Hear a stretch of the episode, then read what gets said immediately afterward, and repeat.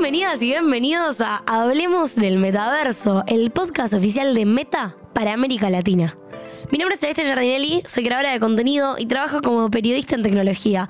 Hoy, en este, nuestro último capítulo de la temporada, me es todavía más grato, aunque debo reconocer que también es un tanto nostálgico, ser host en este podcast, junto con nadie menos que Milen Herrera. Hola, Milen. Hola, Cele, nostalgia a mil. Muy feliz de estar nuevamente con ustedes, pero con mucha nostalgia porque, como dices, hoy llegamos al último capítulo de esta temporada de este podcast que hicimos en español especialmente para ustedes, nuestra gente de América Latina, para hablar sobre la siguiente etapa del Internet, el metaverso. En el capítulo anterior, como recordarán algunos, hablamos de las posibilidades creativas que el metaverso va habilitar para la industria de la moda y cómo estas ya están siendo exploradas.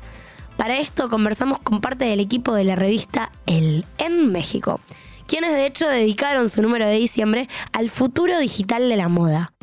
Para este capítulo quisimos hacer algo diferente. Como ya hemos venido conversando muchas veces a lo largo de la temporada, construir el metaverso será un esfuerzo de todos, un esfuerzo colaborativo en el que vamos a trabajar empresas, creadores, desarrolladores, sociedad civil, órganos legislativos, entre muchos otros actores. Y también hemos mencionado que no habrá un metaverso de meta per se, ni de ninguna otra empresa en específico.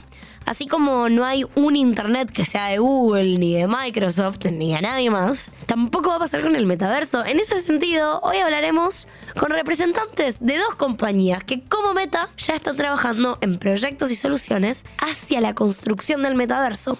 Estos son Hubert Albers, que es líder regional de arquitectura IT para IBM en Latinoamérica, y David Garza, ejecutivo de cuenta consultivo en Intel de México.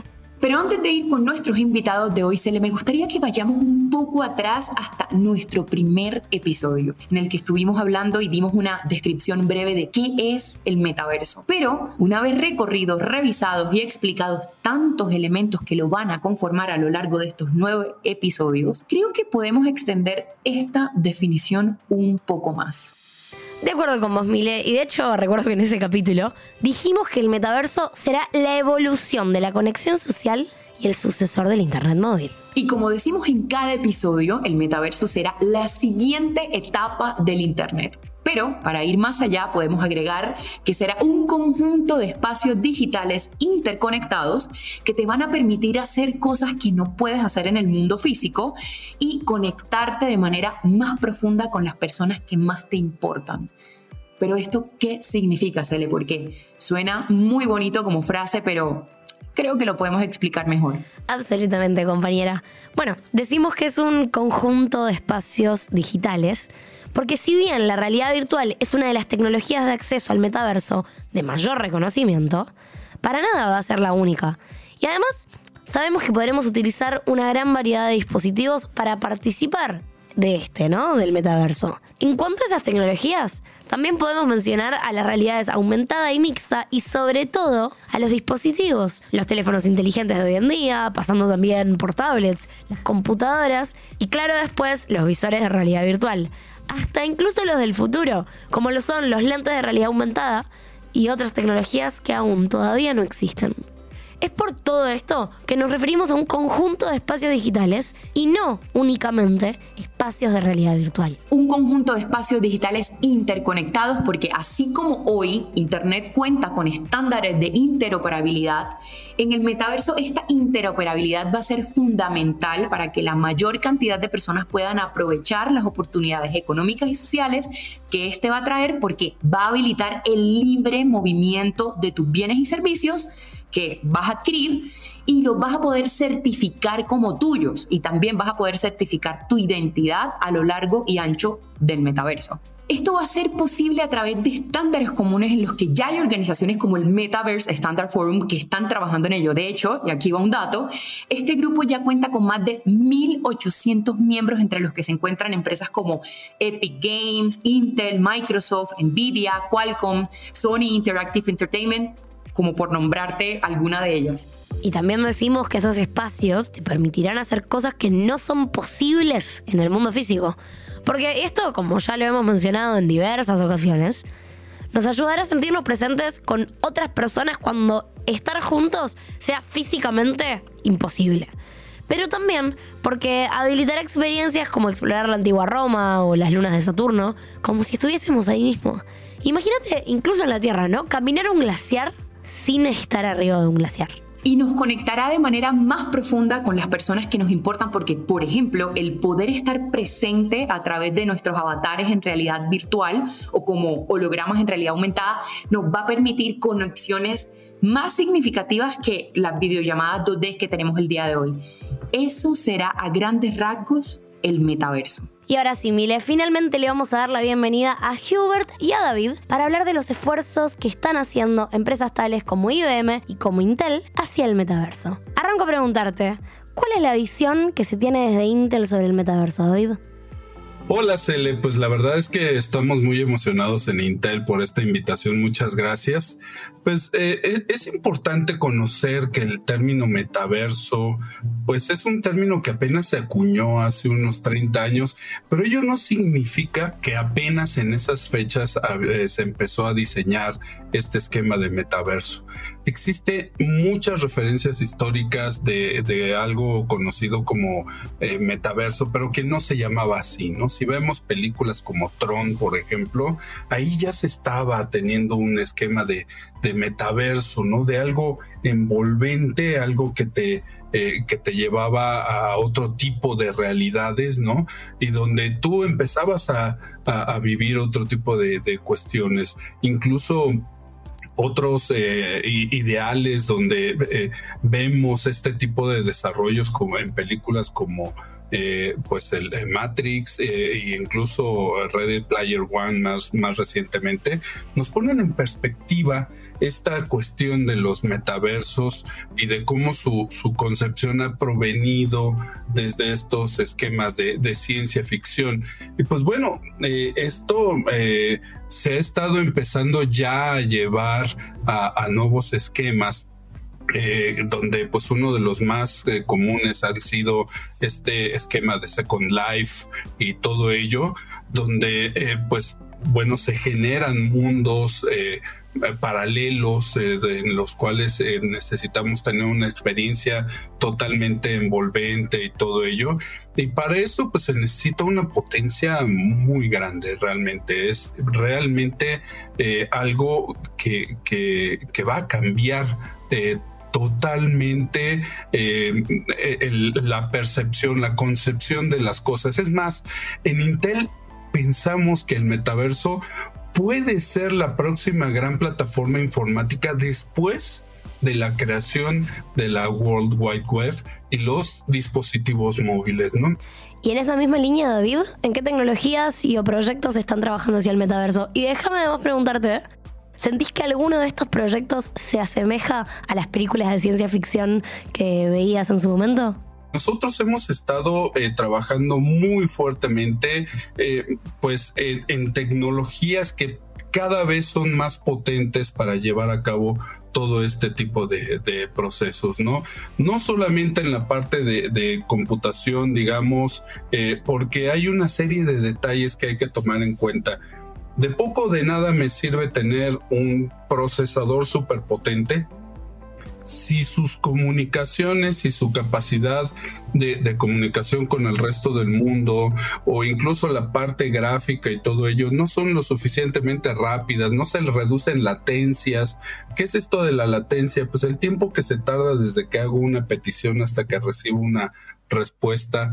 Eh, y pues bueno, esto eh, se tiene que ir agilizando para que entonces el conjunto, sí, de manera holística, nos permita tener un, mejor resultado. Así es que en Intel estamos a la vanguardia en todas estas soluciones con nuestras eh, comunicaciones a través de redes, tanto alámbricas como inalámbricas, y muy particularmente con nuestros procesadores Intel Xeon escalable.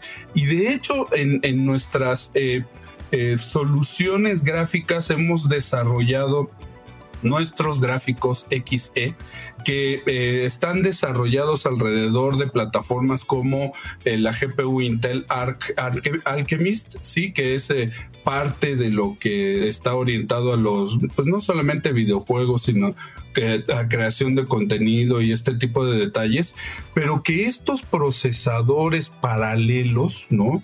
También permiten generar este tipo de mundos a través de la enorme potencia de, GPUs como Pontevecchio que, que, permiten acelerar la informática y la visualización de, alto nivel. De hecho, eh, Raja Koudori, nuestro VP y General Manager este, de, la, de la parte de sistemas de, cómputo acelerado y el grupo de gráficos, estableció algo muy interesante y, lo voy a referir aquí. La computación verdaderamente persistente y envolvente a escala y accesible para miles de millones de humanos en tiempo real requerirá de una eficiencia computacional casi mil veces más avanzada de lo que actualmente se tiene en el mundo. Y en eso precisamente es en lo que estamos nosotros trabajando en Intel. Ahora bien, Hubert, ¿cómo estás? Si te hago la misma pregunta a vos, ¿cuál es la visión que tiene IBM del metaverso? Pues antes que nada, este, muchísimas gracias también por la oportunidad este, de participar en, esta charla. Yo creo que es algo muy interesante, ¿no? Este, yo, al igual que David, considero que eh, todo este interés por este, la realidad virtual, la realidad aumentada, este, surge inicialmente en la, en la literatura ¿no? de ciencia ficción. ¿no? Este, yo creo que una de las primeras veces donde yo me di cuenta del potencial de esta tecnología es viendo el holodeck ¿no? de, la, de, la nave Enterprise en viaje a las estrellas. ¿no? Y yo creo que todos sentimos de repente ese, eh, pues, e, e, esas ganas de poder este, ser otra persona en un lugar este, distinto, ¿no? Pero esto eh, no solo es este, el objetivo de la, de la realidad este, virtual y de la realidad aumentada, ¿no? Lo que queremos también es resolver este, problemas reales de negocio, ¿no? Este, queremos poder resolver necesidades humanas de poder este, crear comunidades, este, poder conocer más gente, intercambiar ideas. Y yo creo que para eso, este, eh, pues todo este metaverso, eh, pues es una, es una tecnología muy interesante, ¿no? Eh, desde el punto de vista de IBM, pues cómo colaboramos en esto. Bueno, pues este, nosotros vemos un mundo actualmente que es un mundo multicanal, ¿no? Las empresas que son realmente eh, los clientes de, de IBM, lo que buscan es estar en contacto con sus clientes todo el tiempo. ¿No? Este, para ser su primera opción cuando sus clientes tengan una necesidad. ¿no? Entonces, eh, lo que vemos es que eh, quieren tener la posibilidad de estar en, en, contacto con sus clientes a través de bocinas inteligentes, televisiones inteligentes, el celular, la computadora, este, todos los medios este, con los que se puedan comunicar, ¿no? Desde el teléfono, desde los años este, 80 con la, el número 1800, la web este, en los años 2000 y eh, esto es algo que se va a extender ahora justamente a través de este, la realidad virtual y la realidad aumentada. Entonces nosotros inicialmente lo vemos como unos canales adicionales para poder este, comunicar con nuestros clientes. Obviamente, eh, esto va a suponer una necesidad para un mayor este, poder de cómputo, ¿no? Vamos a tener que escalar eh, a manera, para poder soportar todos esos nuevos este, usuarios y resolver toda una serie de problemas eh, importantes, ¿no? Por ejemplo, poder este, controlar y garantizar la identidad de la gente que está ahí, ¿no?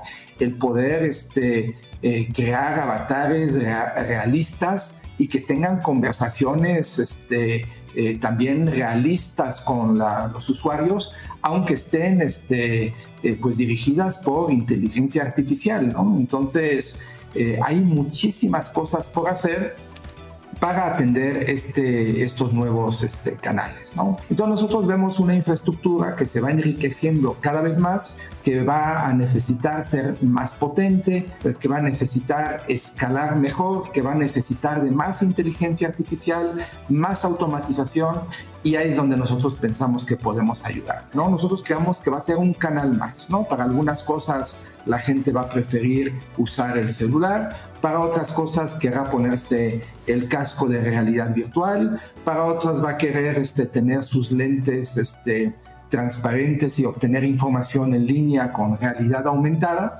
Entonces será el mercado, la misma gente, la que este, defina qué porcentaje de la gente va a utilizar un canal u otro, pero seguimos pensando que la realidad virtual, la realidad aumentada, tienen un este, espacio importante que ocupar y este, pensamos que eh, pues esto va a ser un éxito en los próximos años a medida que resolvamos algunos problemas. Súper interesante esto que decís, pero me quedo además con una cosa que hablábamos recién cuando los micrófonos no estaban prendidos, ¿no? Y es esto de que solo en esta conversación hay más de 160 años de historia. ¿Cómo llegan a los oídos de empresas tan grandes y que tienen tanto que ver con la historia de la humanidad en lo que respecta a cómo se comunican? La palabra metaverso y qué deriva en que metaverso se ha tomado como una cosa seria.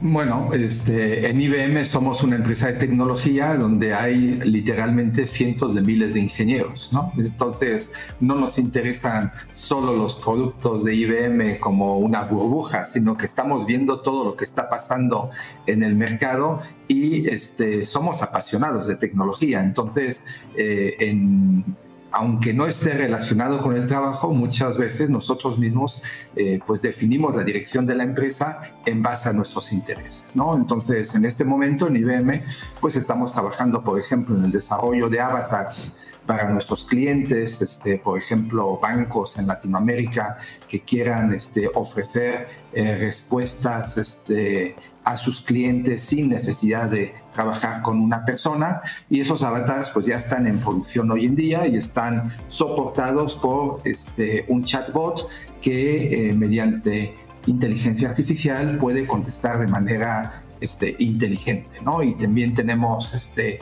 otro proyecto que es el proyecto Debater, donde hemos desarrollado un sistema que es capaz de debatir acerca de cualquier tema con este, personas reales, ¿no? Entonces esa parte de inteligencia artificial, el este, procesamiento natural del lenguaje, este, el manejo de avatars, son cosas que nos interesan mucho, tanto para hoy como para cuando despegue todo este tema del, del metaverso, ¿no? Digamos que ya estamos listos y hay muchísima gente en la compañía interesada en ese nuevo mercado. ¿Y vos, David, qué pensás sobre esto? En Intel estamos preparando muchos avances en transistores, empaques, memorias e interconexiones que ayudarán y más allá de las mejoras de hardware, también necesitamos nuevos algoritmos y arquitecturas de software para alcanzar este objetivo.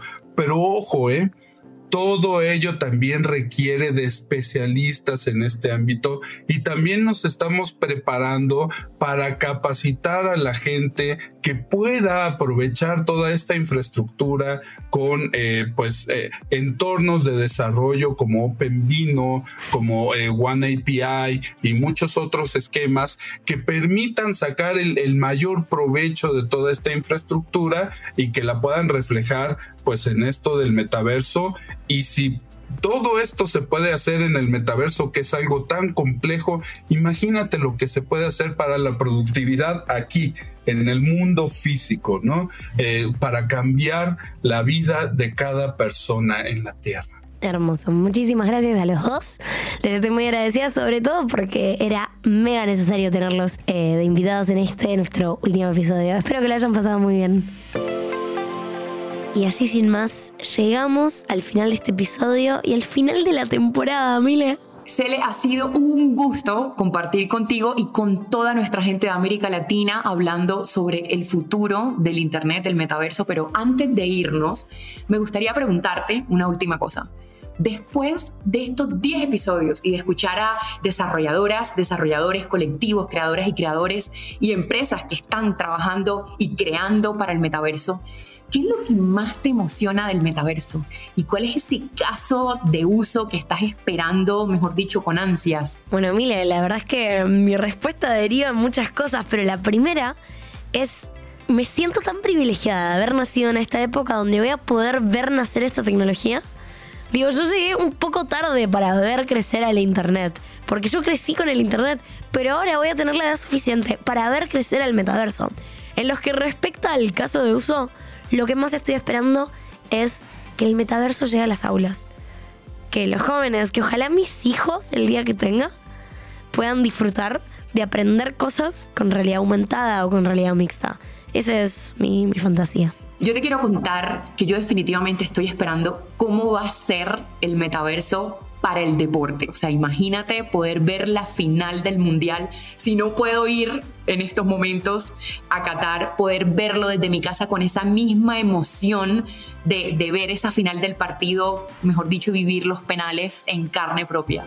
Y así sin más, el mundo que se viene ya está acá. En construcción aún, pero acá está. Yo soy Celeste Giardinelli. Y yo soy Milena Herrera y acabas de escuchar Hablemos del Metaverso. El podcast oficial de Meta para América Latina. Muchísimas gracias por habernos escuchado y acompañado a lo largo de estos 10 episodios en esta temporada. Un abrazo fuertísimo para toda Latinoamérica. Gracias por acompañarnos a hablar del metaverso. Recuerden usar el hashtag Hablemos del Metaverso en redes, compartirlo y por supuesto contarnos su opinión sobre cómo imaginan que será el futuro del Internet. Muchas gracias.